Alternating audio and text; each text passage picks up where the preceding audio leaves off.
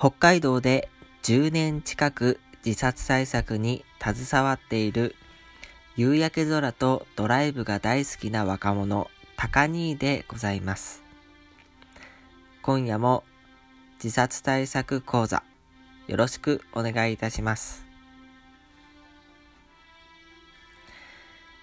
市町村によっては自殺予防講演会のことを心の健康づくり講演会という名称に置き換えることで、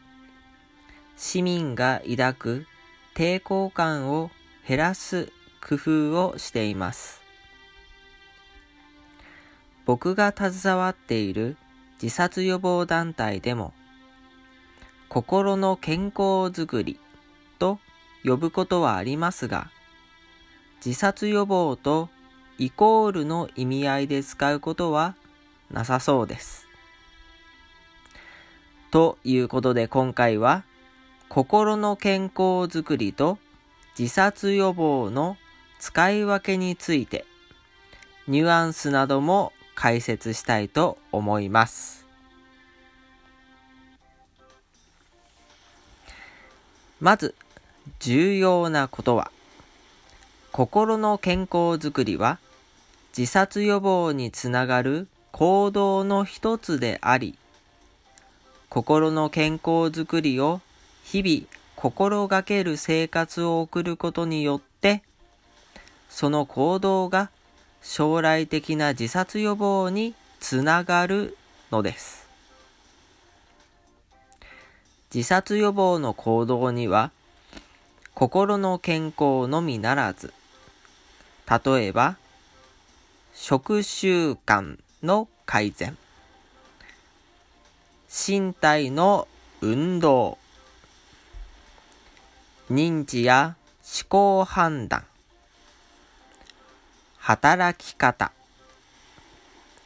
人間関係構築などなど多岐にわたります。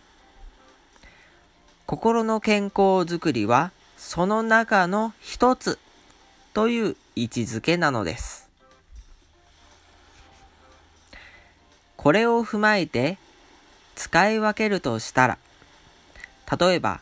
ストレスマネジメントを学ぶイベントを開催したときは、心の健康づくり講演会と呼んでもマッチします。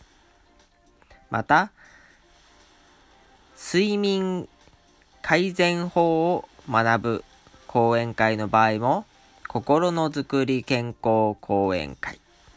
と言っても良いですね。自殺予防講演会というくくりの中でも特に心の健康の増進にターゲットを絞っているテーマであれば心の健康づくり講演会と呼んでも違和感がありません。逆に扱うテーマが心の健康増進だけにとどまっていなかったり、特段自殺予防を呼びかけたい場合には、明確な自殺予防講演会という表現を選んだ方が良いと思います。皆さんもぜひ Google などで自殺予防講演会と検索したり、心の健康づくり講演会と検索して、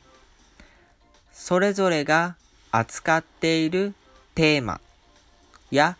内容がどのように違っているかなと見てみてください。それでは今夜はこの辺で。ご清聴ありがとうございました。